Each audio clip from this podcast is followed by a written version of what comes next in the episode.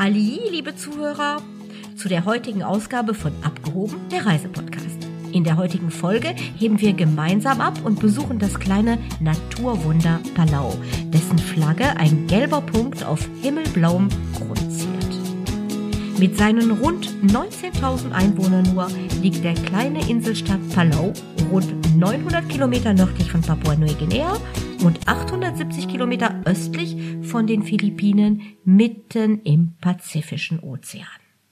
Unser heutiger Gast ist Judith Hoppe. Liebe Judith, herzlich willkommen.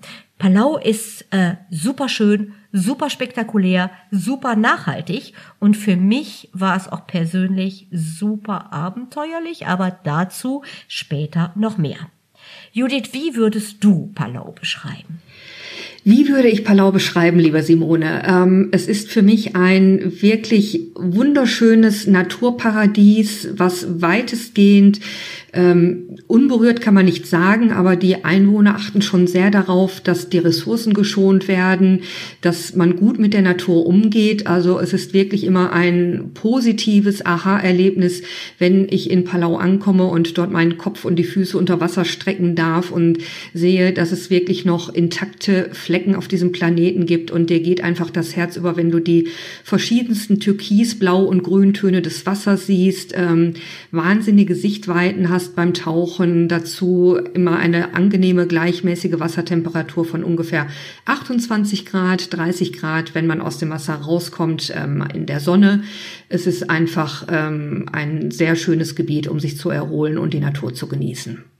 Judith, Palau ist äh, hauptsächlich bekannt geworden als Paradies für Taucher.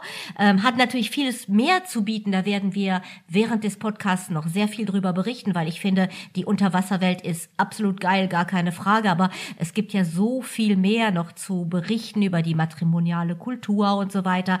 Ähm, also da gibt's wirklich ganz, ganz tolle, auch für Nicht-Taucher-Highlights, wie ich finde. Ähm, bleiben wir aber erstmal beim Thema Tauchen, denn das, dafür ist der Inselstaat ja bekannt. Genau, ähm, wir sind das erste Mal nach Palau geflogen. Oh, da muss ich jetzt nachdenken. Das war, ich glaube, Anfang der 2000er Jahre. Und damals hat uns schon beeindruckt, dass es eben, dass sehr viel Wert auf Haischutz gelegt wird. Die hatten zu der Zeit einen sehr rührigen Präsidenten, der gesagt hat, also die Haie müssen ja absolut geschützt werden. Und ein paar Jahre später war das dann auch in der Tat das erste Land weltweit, was die 200-Meilen-Zone ähm, zu einem Haischutzgebiet deklariert hat. Seitdem sind die noch viele Schritte weiter nach vorne gegangen im Naturschutz. Aber man merkt gerade als Taucher doch sehr stark, wenn Haie geschützt werden, wenn also wirklich so die äh, Top-Pyramide der Prädatoren geschützt ist, dass alles, was sich darunter nachzieht, an Fischschwärmen, an Korallenriffen, an ähm, den ganzen Kleinstlebewesen, dass das eben sehr intakt ist und das sehr wichtig für die Meere ist, dass eben die, die Top-Jäger, dass die geschützt werden und in Ruhe gelassen werden. Ja, Palau ist also, wenn wir das jetzt nochmal so ein bisschen für unsere Zuhörer weiter beschreiben wollen, ähm, in vielerlei vielerlei Hinsicht im Grunde genommen ein, ein Unterwasserparadies. Halt eben, weil du die, wie du sagtest, diese Makrofischschwärme hast und also Makrofische und dann ähm, ähm, Fischschwärme, aber halt eben auch diese ganzen, ganzen kleinen Nudie-Brands und so weiter, ähm, die da auch so schön zu bewundern sind wegen der Wasserklarheit und wegen der vielen, ja, Möglichkeiten vor Ort.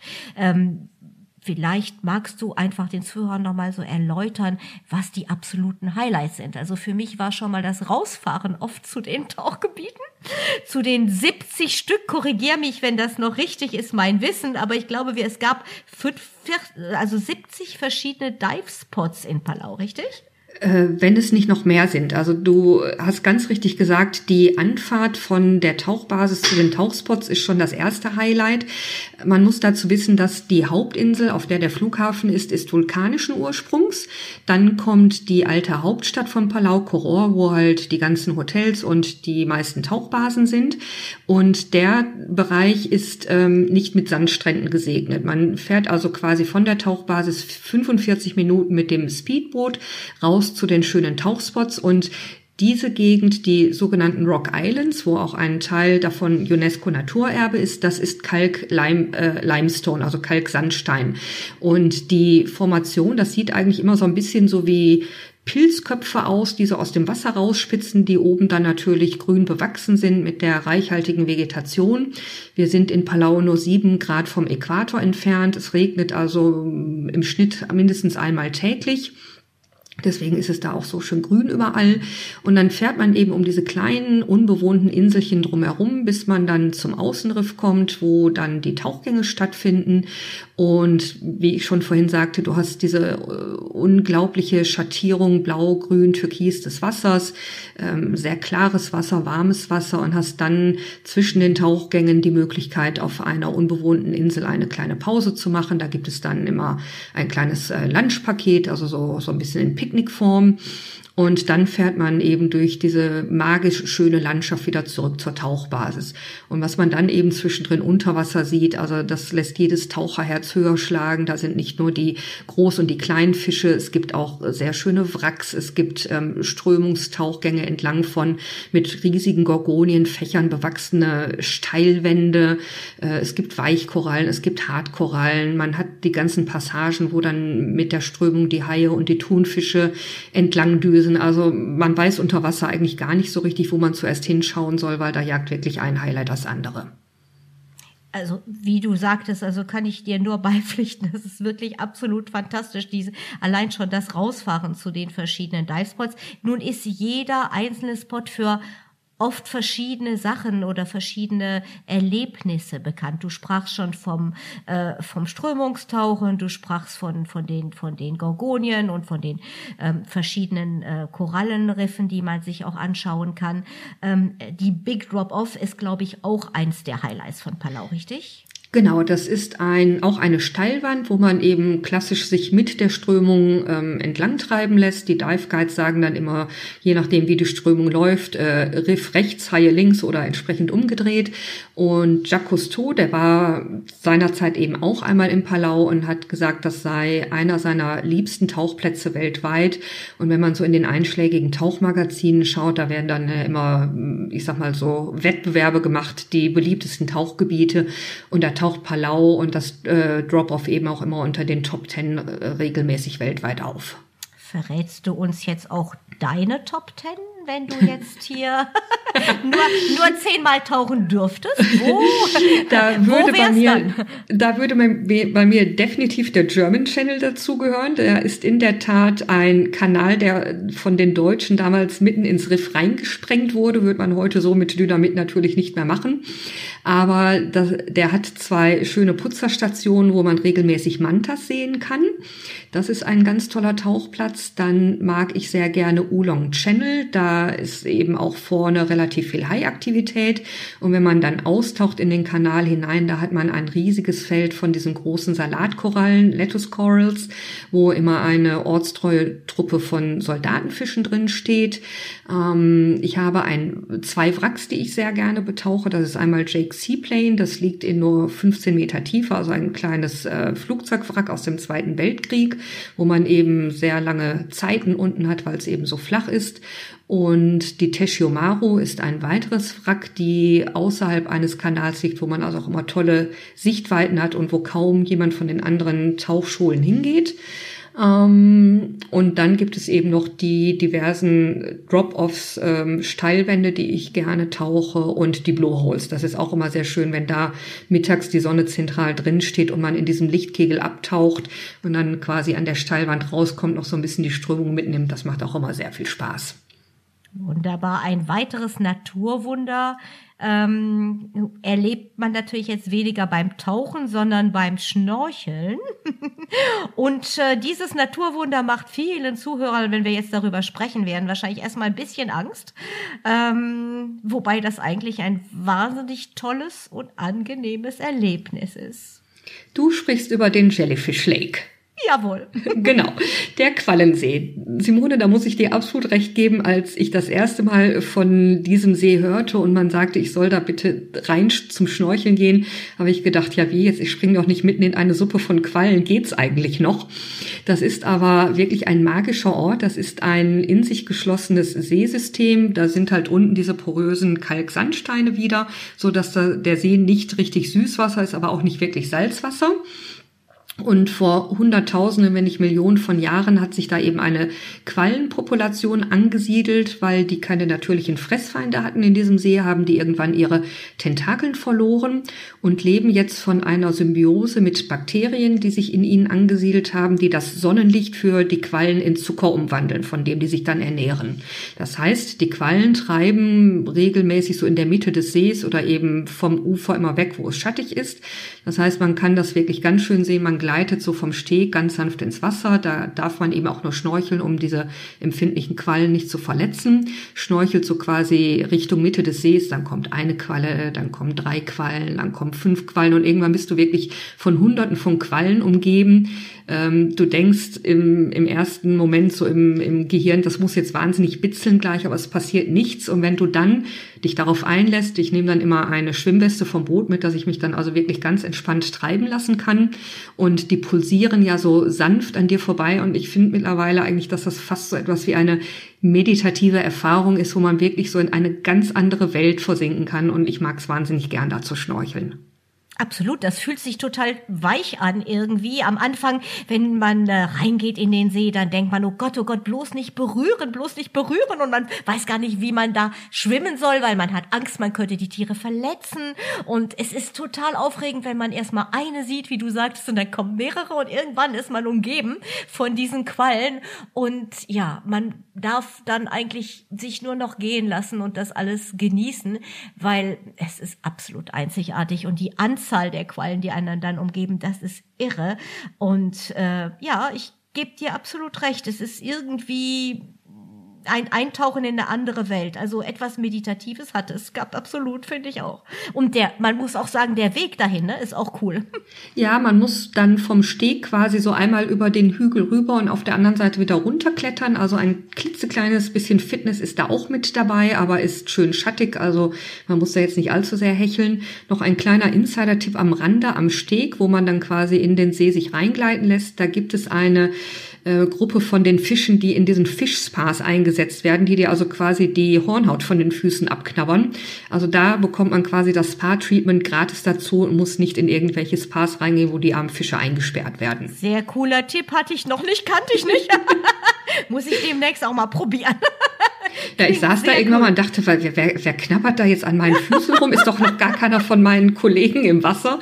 Ja, Sehr und dann schön. hing da so eine kleine Traube von schwarzen Fischen an meinen Füßen. Wunderbar, wunderbar. Ansonsten gibt es noch äh, weitere Highlights natürlich in der Unterwasserwelt, ähm, wie die Giant Clams. Vielleicht magst du uns einfach noch ein bisschen erzählen von den ganzen einzigartigen Sachen, die auch wirklich, finde ich, die es natürlich woanders auf der Welt auch gibt, aber die man in Palau besonders schön sehen kann.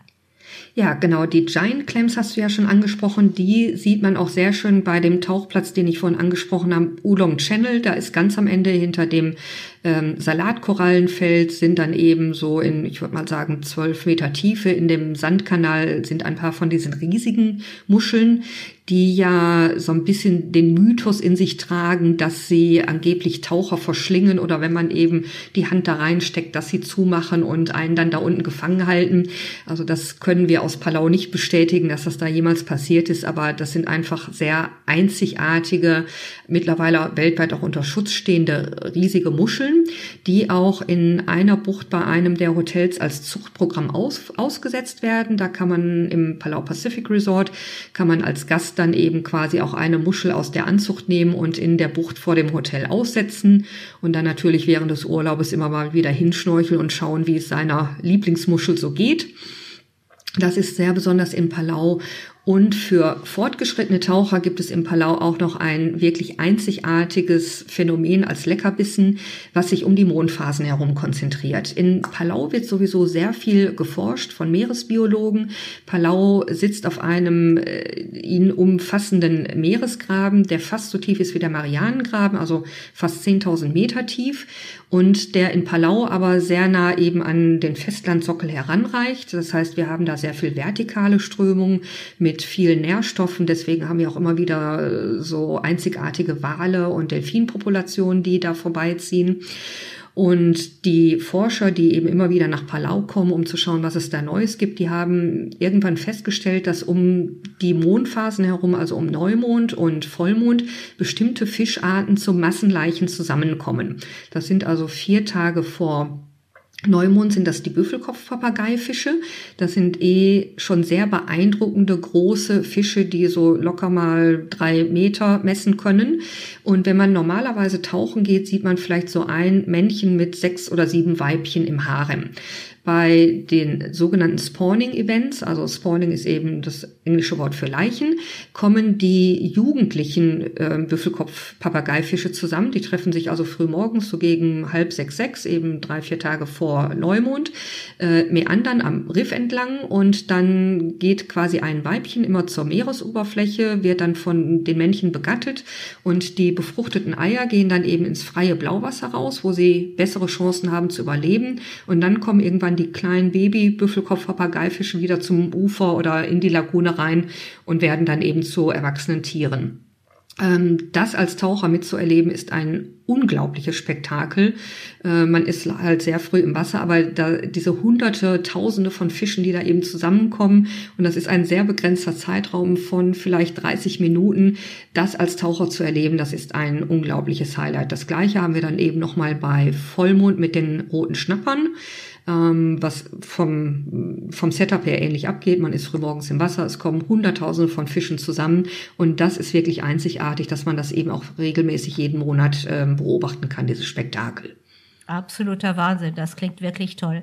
Judith, ich bin nicht Taucher im Gegensatz zu dir und ich muss sagen, die ersten Male, wo ich in Palau war, habe ich immer gedacht, absolut irre, was man auch beim Schnorcheln sehen kann. Denn das gehört ja auch mit zu der Schönheit des Gebietes. Also man muss jetzt nicht, wenn man jetzt nicht unbedingt will, ähm, auch unter Wasser gehen. Beim Schnorcheln kann man auch sehr, sehr, sehr schöne Erlebnisse haben. Genau, da gibt es also zum einen die ganze Korallenwelt, die beim Schnorcheln, da geht man eben auch an andere Plätze, als wo man normalerweise tauchen gehen würde, weil die Tauchplätze mit der Strömung fürs Schnorcheln einfach nicht so gut geeignet sind und die Riffkanten da auch teilweise erst auf 15 Meter Tiefe anfangen. Beim Schnorcheln oder auch bei den Kombinationstouren, wo man äh, eine Zeit lang mit dem Kajak unterwegs ist und dann zwischendrin eben auch schnorcheln kann, geht man in die flacheren Lagunen der Rock Islands rein. Da ist dann teilweise Beispielsweise, wenn du mit dem Kajak unterwegs bist, ist dann, ich sag mal, 30 Zentimeter unter dir schon der Sandboden. Und da gleitest du wirklich in eine ganz andere Welt. Palau hat sehr viele endemische Pflanzen- und Vogelarten, die Guides, die diese Touren begleiten, sind wahnsinnig gut geschult. Das sind auch überwiegend Palauer, die dann wirklich jeden Vogelschrei identifizieren können. Also auch ganz viel erzählen, wie dieser Vogel äh, sich verhält, Brutverhalten und so weiter und so fort. Und die Lagune, in die man da reingeht, da sieht man dann auch in der Zeit keine anderen Schiffe oder Menschen. Da fühlt man sich so ein bisschen fast wie auf einer Robinson Crusoe Tour. Da hast dann Lagunen, wo die ganzen Rifffische, die man, die wir als Taucher eben als erwachsene Fische sehen, ähm, ihre Eier zum Leichen ablegen, wo man dann quasi die Babys oder die jugendlichen Stadien sieht. Das finde ich auch äh, auch immer sehr spannend, denn die jugendlichen Fische, die sehen ganz anders aus als die Eltern. Also wenn du die nebeneinander stellen würdest, wird man oftmals nicht vermuten, dass die aus einer Familie kommen. Und das sind eben die Sachen, die man da bei den Schnorchel- und Kajaktouren sieht. Das empfehle ich auch immer den Tauchern selber, dass ich sage, Mensch, geht nicht nur zu den spektakulären Drifttauchgängen draußen am Riff, guckt euch auch wirklich mal so die ganze Evolutionstheorie an, wie das Leben sich in Palau entwickelt, äh, wie auch die, die Inseln da entstanden sind. Das war ja alles mal eine Unterwasser-Rifflandschaft und das gehört für mich auch bei einem Palau-Besuch dazu, dass man so ein bisschen in die Geologie und Geschichte des Landes eintaucht. Absolut. Und ein solcher Ausflug kann ja auch in eine kostenlose Spa-Behandlung enden, richtig? Genau, du sprichst auf den Milky Way an. Genau. Das ist ein äh, ja sehr faszinierender Platz. Das äh, sind quasi Krabben, die die unter die die diesen Kalksandstein von unten aushöhlen und daraus entsteht ein ganz feiner sandiger Schlamm, von dem es heißt, dass er also wahre Wunder bei Hautkrankheiten bewirken soll oder einfach nur um die Haut weicher und schöner zu machen. Und das macht man dann eben im Rahmen der Kajak- oder Schnorchelausflüge oder einer ganz normalen Rock Island Tour. Die Guides tauchen dann eben auf, ich sag mal, so drei bis vier Meter runter, holen den Schlamm nach oben. Dann gibt es natürlich ein riesiges Geschrei und Johlen auf dem Boot, wenn sich dann jeder mit dieser Pampe einschmiert. Und dann springt man eben ins Wasser, wäscht das alles ab und du hast hinterher eine Haut zart wie ein Babypopo.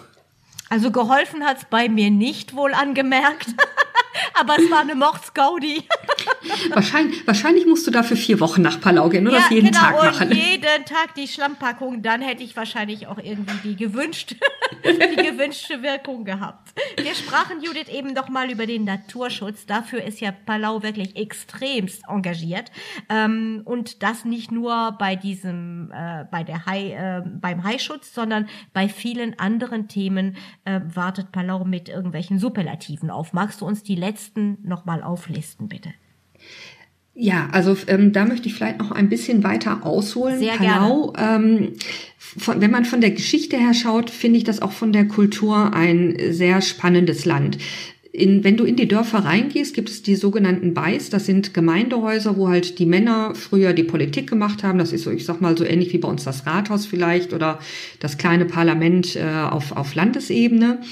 Und ansonsten ist es aber schon eine sehr stark matriarchalische Gesellschaft, wo also im Haus und bei ganz vielen Dingen auch die Frauen das Sagen haben.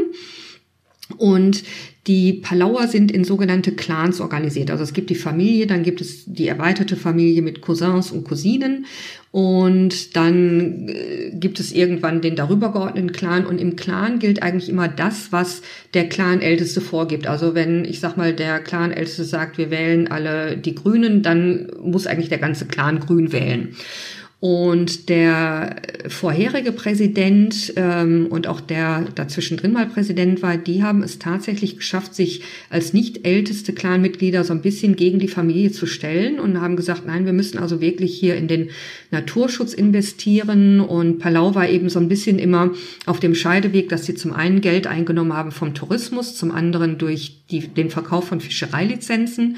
Und der Tommy Remmengesau, der hat irgendwann gesagt, nein, also wir müssen den Fischfang bleiben lassen, wir müssen mehr Tourismus ins Land holen und hat dann eben die Haischutzzone in einen Meeresnationalpark umgewandelt, hat also auch den ganzen internationalen ähm, äh, Fischfangflotten eine Abfuhr erteilt und die Frau von ihm, die hat gleichzeitig ein Programm ins Leben gerufen, die ist in die Schulen gegangen, hat die Kinder gefragt, so, erzählt mir doch mal, was euch so an den Touristen nicht so gut gefällt. Und dann hat die wirklich ganz viele Dinge eingesammelt, mit den Kindern erarbeitet. Da kam dann heraus, dass die sagen, wir mögen nicht, dass die unsere Korallen abpflücken, dass die die Muschel mitnehmen, dass die vielleicht auch mal eine Plastiktüte am Strand liegen lassen.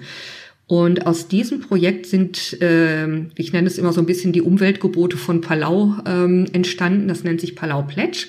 Das heißt, wenn ich als Tourist ins Land komme, fängt es schon damit an, dass mir in den Pass eine Seite ähm, mit diesen äh, zehn Geboten vollgestempelt wird und die muss ich dann unterschreiben. Also ich muss mich als Besucher dazu verpflichten, dass ich die Umwelt in Palau genauso mit Respekt und ähm, Umsicht behandle, wie die Palauer das selber tun, dass ich eben meinen Müll einsammle, dass ich keine Muschel mitnehme, dass ich ähm, nicht über Korallen laufe.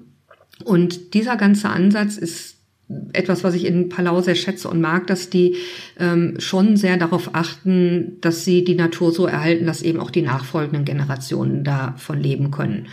Und das sieht man eben bei den Ausflügen, die wir als Touristen so mitmachen. Aber die, diese ganze kulturelle und geschichtliche Entwicklung, das ist auch etwas, was man im Rahmen eines Landausfluges, wenn man auf Babeldop, der Hauptinsel unterwegs ist, eben auch sehr schön in die Dörfer reingehen kann. Da hat man dann auch tolle Führer, die eben so ein bisschen so den Klatsch und Tratsch der Insel erzählen. Man kann sich vorstellen, wenn dann insgesamt nur 19.000 Leute wohnen, da kennt jeder jeden.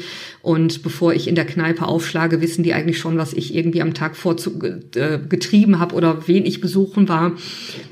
Und das sind dann eben auch immer so ganz amüsante Geschichten, die darum kommen. Also, dass man sich dann eben die Seite auch mal anschaut. Und Palau ist auch sehr reich an Traditionen, wie zum Beispiel die Zeremonie, wenn ein Baby geboren wird, dass die äh, frisch gebackene Mutter eben gewissen Ritualen unterworfen wird, wo das ganze Dorf dann zusammenkommt, getanzt wird. Die Frau wird mit so Kurkumaöl eingerieben, bekommt Geschenke.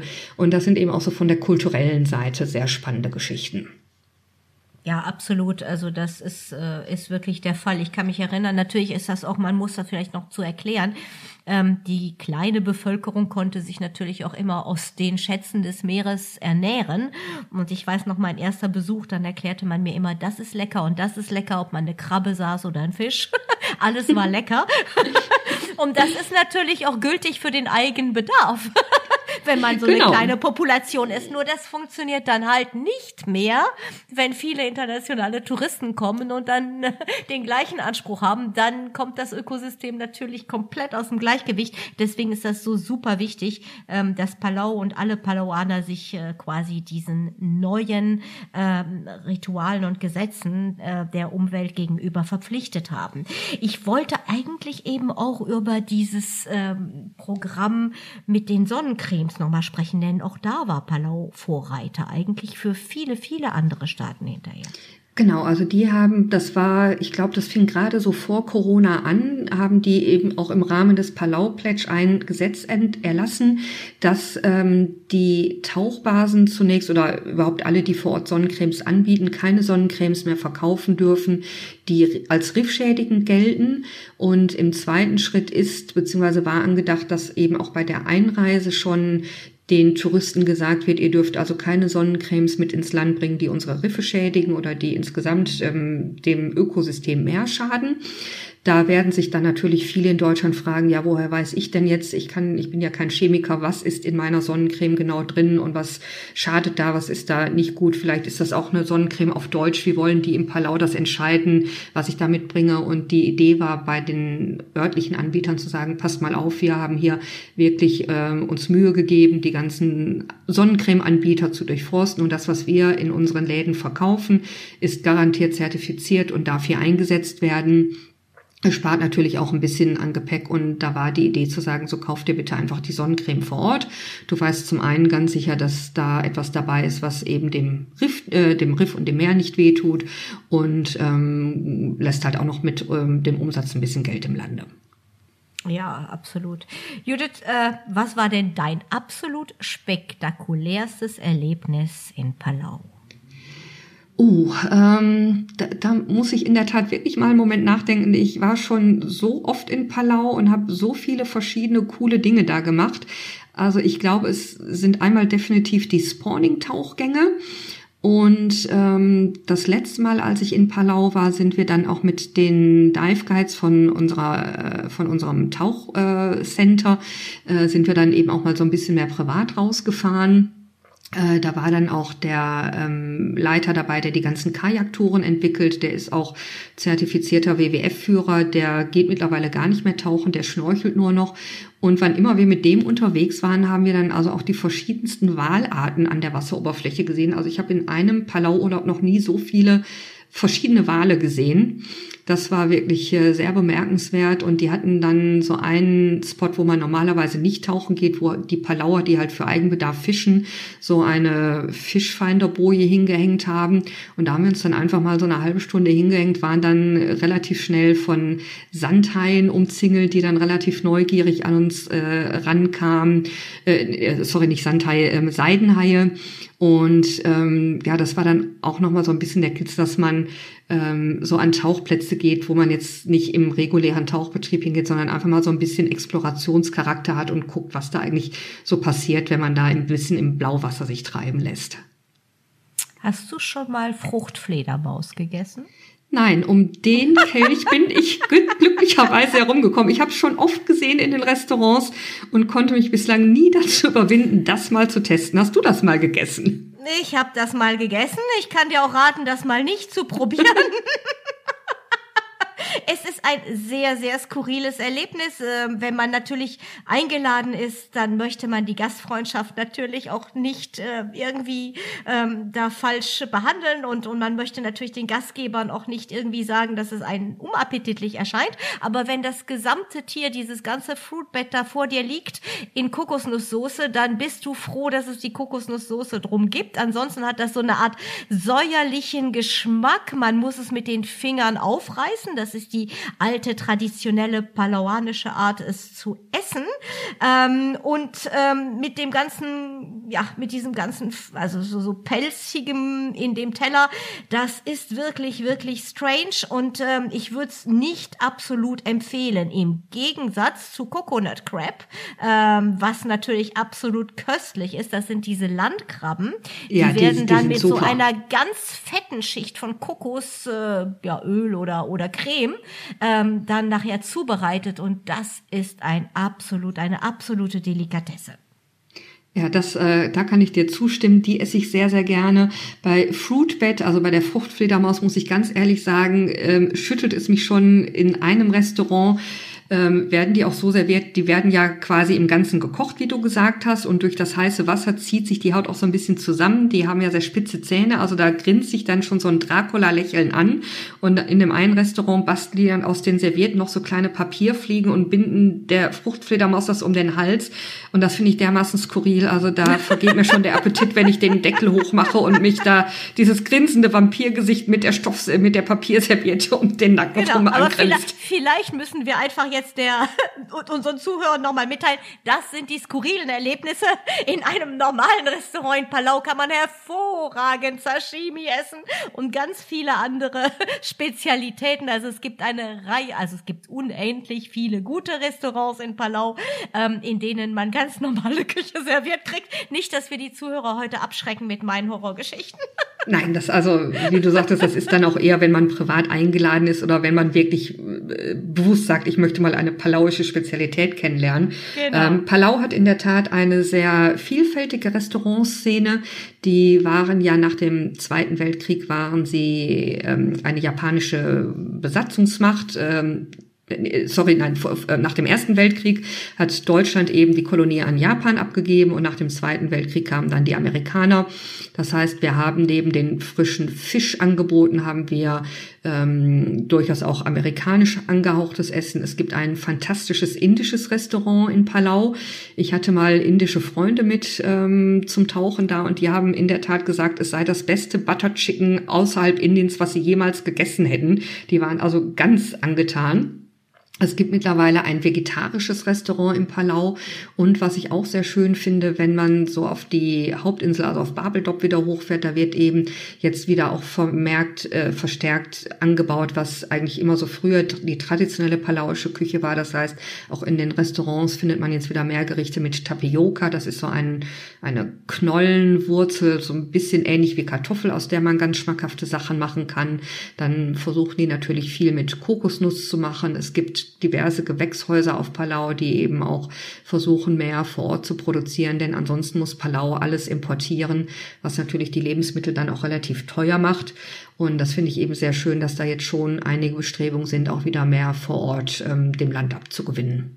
Absolut, auch super lecker. Die Tacho-Suppe schmeckt auch cool, auch ein landestypisches Gericht. Ähm, sehr, sehr schöne Sachen, also was man da auch in Palau serviert kriegt. Absolut. Ähm, du sprachst gerade die Geschichte an. Ähm, das ist auch eine Sache, die man nicht verpassen sollte im Grunde genommen, weil man kann doch sehr viele Kriegsschauplätze sehen mit verrosteten Panzern, an Land auch, also jetzt nicht nur unter Wasser, sondern auch an Land kann man halt eben auch die Stellung der Japaner äh, besichtigen und auch da gibt es ganz tolle Touren. Genau, da gehen die, äh, ein Großteil der Touren geht in den Süden runter auf die Insel Peleliu. Äh, die war im Zweiten Weltkrieg, muss man leider sagen, eine der ähm, schlimmsten Schlachten zwischen Amerikanern und Japanern. Die Amerikaner haben, um es jetzt mal relativ kurz zusammengefasst zu erzählen, die haben quasi einen Vergeltungsangriff auf Palau für Pearl Harbor geflogen. Palau war damals so der Brückenkopf zwischen Asien und Pazifik und war damals eben von den Japanern besetzt. Und die Japaner haben sich in Peleliu, also im wahrsten Sinne des Wortes, in Tunnel- und Höhlensystemen vergraben. Und für die Amerikaner, die so dachten, naja, das nehmen wir in ein, zwei Tagen ein, wurde daraus ein sehr blutiger ähm, Kriegsschauplatz. Und es gibt eben bis zum heutigen Tage noch sowohl amerikanische als auch japanische Angehörigengruppen, die dann zu dem einen Strand immer kommen und da quasi der äh, toten Ahnen gedenken. Das Höhlensystem kann man sich anschauen. Es gibt im Dschungel gibt es eben verrostete Panzer und äh, abgeschossene Flugzeuge und eben ein kleines ähm, Museum zur Geschichte des Zweiten Weltkrieges, was man sich in Peleliu anschauen kann. Das Gleiche kann man in etwas abgewandelter Form auch durchaus auf äh, Babeldop, auf der großen Insel machen. Da ist halt nicht ganz so viel zu sehen. Aber immer, wenn man so ein bisschen eben ins Dschungelwerk reingeht, sieht man hier und da eben noch Überreste aus dem Zweiten Weltkrieg. Hast du sonst noch irgendeinen Geheimtipp, was mir nicht eingefallen ist heute, worüber wir berichten sollten? Man kann auf Palau auch so ein bisschen wandern gehen, wobei wandern wäre vielleicht überspitzt gesagt. Also es gibt da durchaus auch Touren, wo man ähm, in den südlichen Rock Islands ähm, alte Felszeichnungen sieht. Pa äh, Palau wurde ja vom ähm, Südosten her quasi von Melanesien aus bevölkert. Also die Rock Islands waren quasi so die ersten Inseln, die bevölkert wurden und dann sind die damaligen Völker immer weiter nach Norden gezogen. Was da vielleicht auch noch eine ganz nette Geschichte ist das Steingeld. Ähm, das gehört ähm, nur zum Teil nach Palau. Es gibt in Mikronesien, ähm, Palau gehörte nach dem Zweiten Weltkrieg, gehörte ja zu Mikronesien, also zu den föderierten Staaten, gibt es eine Insel namens Yap. Und Yap hat so überhaupt keine natürlichen Steine. Und die jungen Männer vor hunderten von Jahren, die sich also ihre Braut erarbeiten oder verdienen wollten, sind dann mit mehreren Kanus nach Palau rüber gepaddelt. Ähm, ist eine relativ weite Strecke, vor allen Dingen mit einem Kanu. Und in Palau haben sie dann eben aus diesen ähm, harten Felsen haben sie kreisrunde Steine herausgeschlagen, in die Mitte ein Loch gebohrt und haben dann ähm, einen Stab durch dieses Loch geschoben und haben zwischen zwei Kanus dann diese großen, riesigen Steinbrocken nach Japp zurückgeschafft. Und dort wurden sie dann eben als sogenannte Steingeld an den Anfang eines Dorfes gelegt, womit auch heute noch zum Beispiel so ähm, Brautpreise bezahlt werden oder Land verkauft wird. Also die Steine verlassen natürlich physisch nie ihren Platz, da wird dann nur der Besitzer gewechselt. Und wenn die Steine eben zerbrachen, dann sind die im Palau liegen geblieben, weil die dann natürlich für den Transport nicht mehr taugten. Und da sieht man eben teilweise auf den Ausflügen heute auch noch dieses zerbrochene Steingeld. Ja, absolut spannendes Thema auch zu sehen, wenn man überlegt, welche, welche wahnsinnigen Strapazen das in dieser Zeit gewesen sein muss, über den Ozean mit so einem Kanu und dann diese riesigen Stein, also es ist wirklich riesige Räder. Ähm, das ist, ist irgendwie faszinierend. Kann, kann ich, fand ich auch cool. und vor allen Dingen, wenn man sich die Plätze anguckt, dann kann man sich das so live nochmal so richtig vorstellen. Genau. Dann gibt es in Koror, also in der alten Hauptstadt, gibt es noch ein ähm, kleines Nationalmuseum, wo man eben auch einen Nachbau von den von den Beis, von den Gemeindehäusern sehen kann, wenn man es eben nicht schafft, die ganze Inselrundtour zu machen. Was man da sieht in ähm, sehr schönen Schaukästen ist, ähm, sind die sogenannten Money Beads.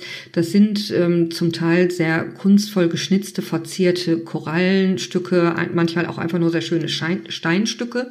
Und das ist eben das was äh, in Palau innerhalb der mütterlichen Linie weitervererbt wird. Also jede junge Frau bekommt, wenn sie eben in die Gesellschaft eingeführt wird, bekommt mindestens mal so ein einfaches Lederhalsbandumgang mit einem dieser Steine. Und im Laufe des Lebens kriegt man dann Steine geschenkt zur Geburt, zur Hochzeit, wenn man eben in den neuen Clan einheiratet. Und das sind ähm, Kulturschätze, die von den Clans heute auch noch sehr, sehr strikt und streng gehütet werden. Also die werden sich hüten, das einem Touristen zu zeigen, wenn man da mal eine Gelegenheit hat, dass eine Palaurin einem wirklich so die, ich sag mal, die Kronjuwelen des Clans zeigt, dann ist man da schon sehr weit gekommen in der Gesellschaft. Aber in dem Museum bekommt man da eben einen sehr guten Überblick und versteht dann eben auch nochmal so ein bisschen mehr die gesellschaftliche Komponente davon. Ja, absolut. Und das ist auch interessant, weil du kannst dir die Steine ja nicht nur durch ähm, jetzt Geburten oder sowas und, und durch die Familie äh, erben, sondern du kannst sie dir ja auch verdienen durch, äh, durch dein Werken an der, an der Gesellschaft quasi. Also wenn du vieles Gutes tust an, am Clan und an der Gemeinschaft, dann wirst du, errangst du ein höheres Ansehen und kann das, kannst das quasi dann nachher durch den Erhalt von diesem weiteren palauanischen Geld quasi dann auch der Gesellschaft zeigen, indem du halt eben viele ja, viele solche Steine an, an deinem Hals trägst quasi. Genau. Ja, genau, super interessant irgendwie alles. Es ist wirklich, wirklich ganz, ganz tolle matrimoniale Gesellschaft. Auch diese First Birth Zeremonie, die du, die du eben beschriebst, wenn die jungen Frauen dann in so eine Art Schwitzhütte gehen, um sich da wieder, ja, wieder zu genesen quasi nach der Geburt. Und äh, es ist, es ist wirklich eine ganz, ganz, ganz tolle, interessante Gesellschaft. Muss man wirklich auch ein bisschen Zeit für nehmen, wenn man in Palau ist, die Kultur zu verstehen und auch äh, wertzuschätzen. Genau. Jetzt eins der Themen, was wir nicht angesprochen haben und was eigentlich immer am Anfang von unserem Podcast kommt, ist, wie kommt man dahin und was ist die beste Reisezeit? Ähm, da würden wir noch ein bisschen ein paar Tipps von dir brauchen. Ja, das ist im Moment natürlich eine ähm, Frage, die ich nicht standardmäßig beantworten kann, weil wir da immer noch ein bisschen Corona-Nachwehen haben. Was für Palau eigentlich sehr schön war, die haben, also der Präsident hat wirklich äh, in der ersten Märzwoche 2020 hat der das Land rigoros abgeschottet. Die hatten also fast zwei Jahre lang mit Corona überhaupt nichts am Hut. Die mussten keine Masken tragen, die mussten kein Social Distancing machen. Nachteil war natürlich, man kam weder hinein noch heraus in das Land. Und jetzt haben die sich natürlich allmählich geöffnet, äh, hatten eine sehr erfolgreiche Impfkampagne. Also 90 Prozent der Palauer sind geimpft und die möchten jetzt natürlich auch gerne wieder Gäste im Lande willkommen heißen. Im Moment ist es so, dass wir nur Flüge mit der United Airlines über Manila oder Guam haben, die Palau derzeit regelmäßig anfliegen.